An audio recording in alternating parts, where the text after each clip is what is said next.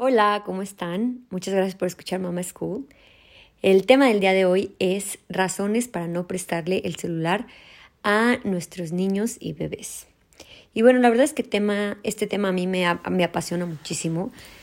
Yo siempre he estado buscando las razones neurológicas por las cuales no debía de hacerlo y estaba leyendo el libro de El cerebro del niño explicado para los padres del neuropsicólogo y doctor en psicología de la salud Álvaro Bilbao y te da una explicación muy amplia al respecto de este tema. La verdad es que hay muchísima controversia. Ya saben que a veces como mamás pues es imposible de verdad no prestarles el celular porque necesitas ese ratito de, de tiempo para hacer alguna actividad, para hacer alguna cosa o siquiera para descansar.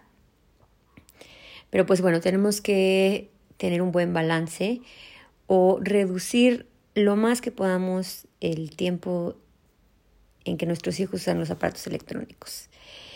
Y bueno, una de las principales razones, y si no es que la más importante, es que los celulares fragmentan la atención de los niños y en realidad es que no tienen ningún efecto positivo en el cerebro de los niños. Al contrario de que dicen mucho, sí, no es que les ayuda a tomar decisiones y ya se han hecho varios estudios y no les ayuda mucho. Así es que, ojo, si ustedes creen que sí.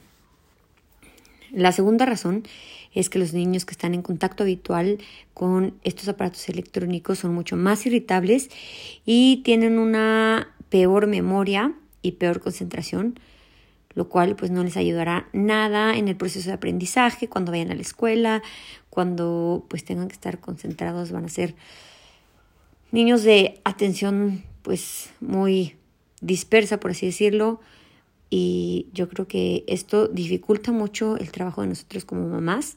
Estoy segurísima que ninguna de nosotras pues quiere estar batallando en la escuela o estar batallando en, con problemas de aprendizaje. La tercera razón, y es una que me encanta, porque les digo que me encanta mucho esa parte neurológica, es que el celular afecta el cuerpo estriado del cerebro de los niños y el cuerpo estriado es el encargado de los gustos y preferencias. También es el encargado de la intensidad de estímulos y de la velocidad a la que se lleva la satisfacción. Yo en este ejemplo me gusta pues poner YouTube, que la verdad es que son muchísimos estímulos que le están llegando al cerebro del niño, que le está cambie, cambie, cambie. Y mientras más rápido es el estímulo, los niños se quedan mucho más enamorados de una actividad. Y por eso como que se les hace tanta adicción y luego están los niños peleando con el por el celular, ya se avientan, ya gritan, patalean y quieren que se los prestes por esa misma razón, porque pues le trae una satisfacción muy grande a nuestros hijos. El doctor comentaba que este problema es tal que los niños pueden perder el interés en otras actividades y que aún no se diga que es mucho más grave la situación de los niños que juegan videojuegos, porque ellos corren el riesgo de perder toda ilusión hacia, las demás actividades de la vida cotidiana. Y bueno, el doctor nos comenta que es muy importante que mantengamos vigilado este núcleo estriado porque juega un papel muy, muy importante en los, en los trastornos adictivos y en el déficit de atención. Creo que tenemos que educar el paladar emocional de nuestros hijos para que ellos puedan saborear y disfrutar de todos los matices y las texturas de nuestra vida. Por eso debemos de pensar mucho antes de exponer a los niños estímulos tan poderosos como los tiene el celular, todas las aplicaciones de jueguitos, YouTube y bueno, una infinidad de aplicaciones que hasta nosotros adultos nos sentimos como abrumados por tantos estímulos. También es muy importante que sepan que el núcleo estriado del cerebro está encargado de la concentración, de asignar valor a las cosas y de tomar decisiones. Ojo, por eso el doctor enfatiza mucho que tenemos que cuidar el cerebro de nuestros niños. Y bueno, hay una anécdota que me encantó que platica en su libro, ya les comenté el libro, aquí se los voy a dejar en la descripción, de El cerebro del niño explicado para los padres. Y es que en el 2010 les, le preguntaron a Steve Jobs que cuando aún era Apple de CEO, eh, CEO de Apple, perdón, que si sus hijas de 12 y 15 años usaban aparatos electrónicos y obviamente él les dijo que no, que su esposa y él limitaban muchísimo el uso de aparatos electrónicos en sus niñas y que ellas pues no tenían acceso a los aparatos electrónicos por lo mismo porque pues sabe que no beneficia nada en su cerebro. También Bill Gates Tampoco le permitió a sus hijos que usaran pantallas hasta los 10 años y además pues les ponía un, límite de 45 minutos de lunes a viernes y una hora los fines de semana. El doctor pues no nos quería dejar a la deriva y nos dio un par de tips para que pudiéramos sobrevivir sin celulares. Em, uno de ellos es que después de que los niños están en, en clases o en actividades que requieran mucha concentración, concentración que la mejor forma de relajarlos no es dándole el celular, por favor, mamás, es que se relajen a dejarlos jugar en un parque, en algún lugar, en un jardín donde ellos puedan correr, donde puedan pues liberar toda esa carga, eh, estrés o, que estaban tan encerrados y, y pues que estaban muy muy concentrados. Entonces tenemos que dejar que jueguen al aire libre, que practiquen algún deporte esto me encantó, que los niños que practican algún deporte canalizan mejor su energía y disminuyen el riesgo de sufrir TDA.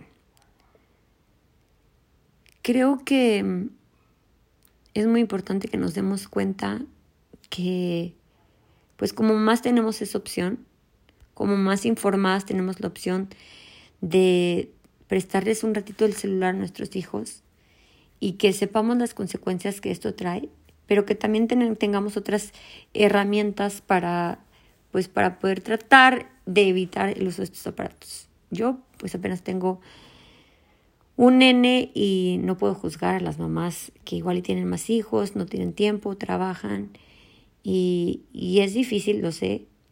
Em, no sé cómo voy a ser con mi segundo hijo, pero creo que siendo conscientes de verdad de los daños y los efectos que causan los aparatos electrónicos, pues podemos tomar una decisión de por lo menos prestárselo un poco menos o controlar lo que están viendo o bloquear el, el, YouTube para que no estén cambiando cambiando, de elegir los programas que van a, que van a ver y bueno, hay muchas otras herramientas.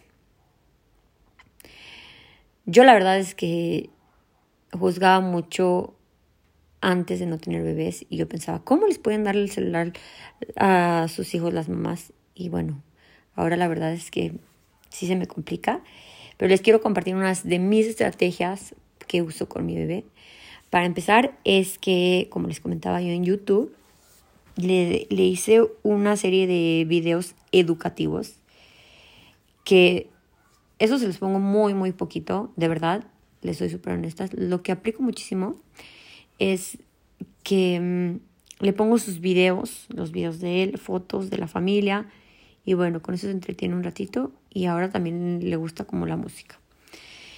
Entonces, eh, es importante que sepamos que en realidad la realidad es que de los 0 a los 2 años no está permitido para nada el celular para los bebés porque de verdad afecta mucho en su cerebro. Y después de los 2 años se tiene que regular mucho el uso de pantalla pero ya les digo, pues soy una mamá realista, sé que a veces es muy, muy complicado y, y pues espero que mis tips de estas tres cositas que hago yo les sirvan a ustedes. Hay que proteger de verdad el desarrollo normal de la atención de nuestros hijos. Quiero que se queden muy, muy grabado esto. Hay que intentar evitar lo más posible el uso de pantallas. Y pues bueno, les mando un saludo Espero que les haya gustado este episodio, que les digo a mí me apasiona mucho. Y pues compártanlo. Estoy segurísima que algunas por ahí se lo van a querer compartir a los abuelos, a los papás y que todos tengamos eh, un pues una maternidad, una paternidad informada. Les mando un abrazo, saludos. Gracias por escucharme.